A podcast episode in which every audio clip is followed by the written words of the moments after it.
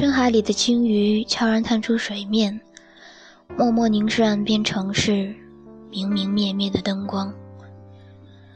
他在猜测，那里热闹的喧哗和这里宁静的孤独到底有何不同？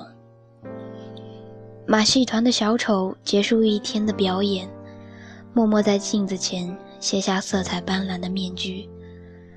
他换上了便服，撑开手中伞。走出帐篷，抬头望见飘着雨的天空。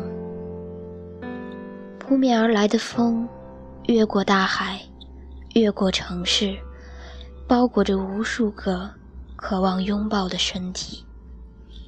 内心开始有一个声音，发出温柔的低语，越来越靠近，越来越清晰。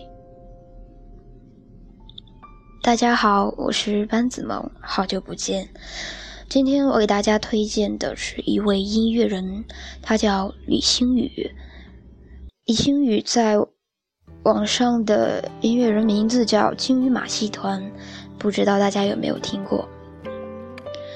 金鱼马戏团看上去好像是一个团体的名字，但是事实上是只有他自己一个人。我在网上查资料的时候，对李星宇的评价是这样的：李星宇后天才独立音乐人，都市人的梦境构造师，拥有记忆触发和瞬间移动功能的魔法音符，看上去评价好像还蛮高。今天我背景音乐这些歌呢，都是来自于李星宇的两张成品音乐专辑。这两张专辑在淘宝也有卖，然后这几首歌都是我比较喜欢的，所以就放在背景音乐给大家听一听。大家如果喜欢的话，可以去音乐播放器搜“鲸鱼马戏团”。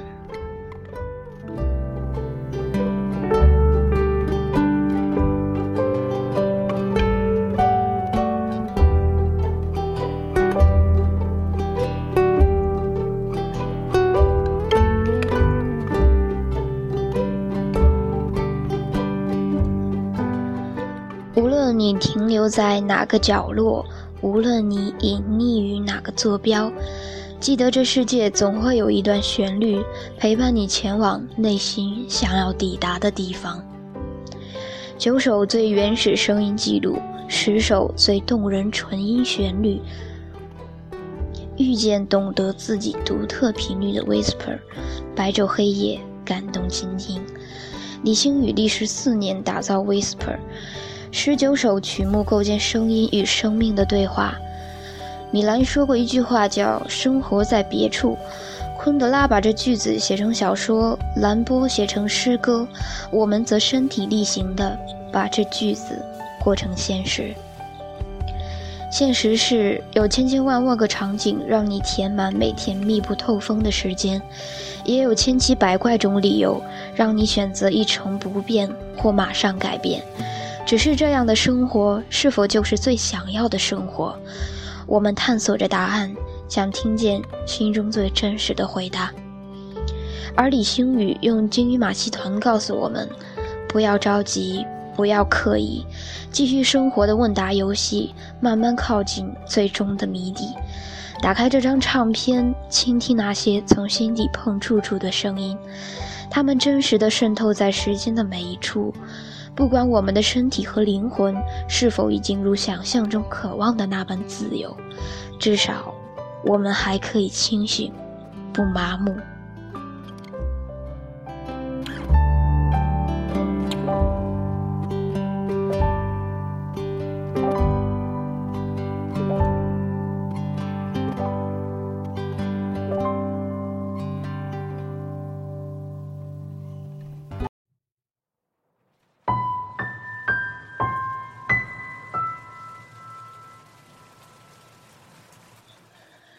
在鲸鱼马戏团于二零一四年十月推出后，相隔五个月，李星宇即带来第二部曲《Whisper》。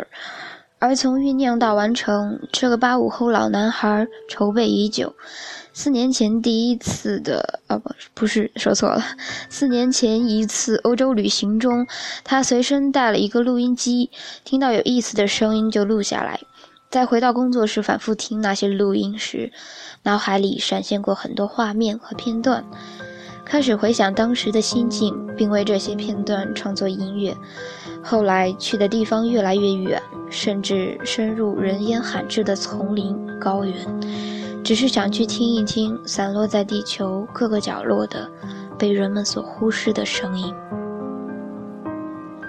二零一五年初，在以第一个入选柏林电影节天才训练营的中国作曲家身份结束在德国的学习，转到前往巴黎的途上，李星宇意识到了一种奇妙的重叠。这张专辑的起点是四年前的巴黎。此时似乎是命中注定，在即将完成唱片的时候，他又再次回到了巴黎。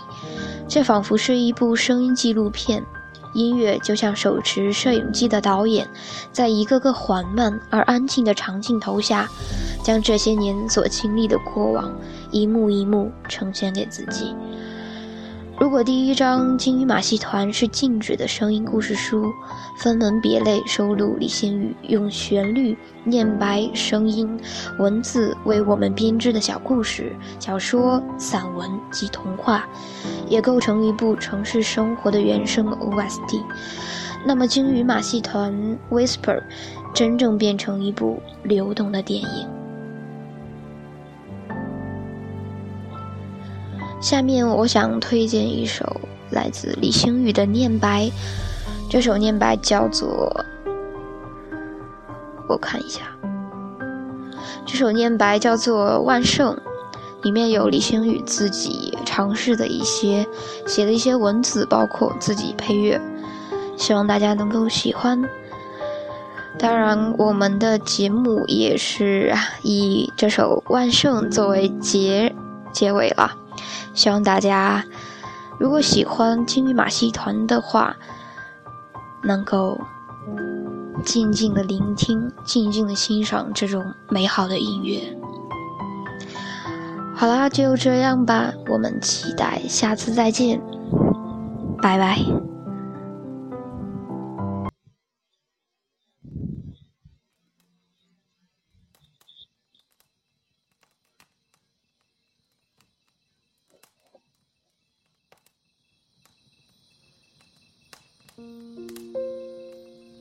黑暗中，一团跳动、闪烁的篝火。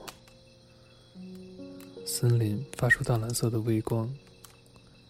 旅人手持装有粉红色荧光水母的水晶容器，白色的银爪紧扣在瓶口。星星是地之心，当有人死去，周身会化作蒲公英般的光点，一半飞向天空，一半落入大海。一心寻找前世的少年并排坐在篝火旁，火光透过水晶容器照在他的脸上。万圣节前夜，所有的灵魂会在海天之际交汇，在回忆的森林，这是唯一遇见前世的机会。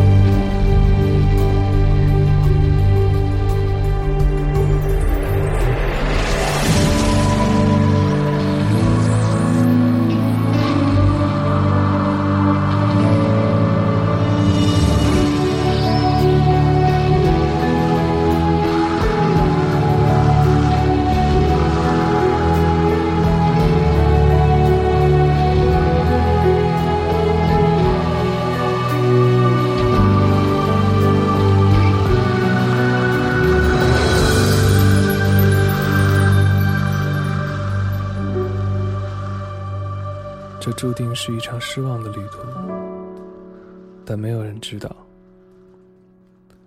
旅人是森林的守护者。他回到木屋，打开那台破旧的山木留声机。少年默默的离开，但他却迷失在这森林中，和自己的过去一起，永远徘徊在这里。他慢慢升起一团篝火，弹起那首幽暗的歌谣。他的腰间挎着水晶容器，容器中闪着粉红色荧光的水母，映着橘色的火焰，轻轻地舞动着。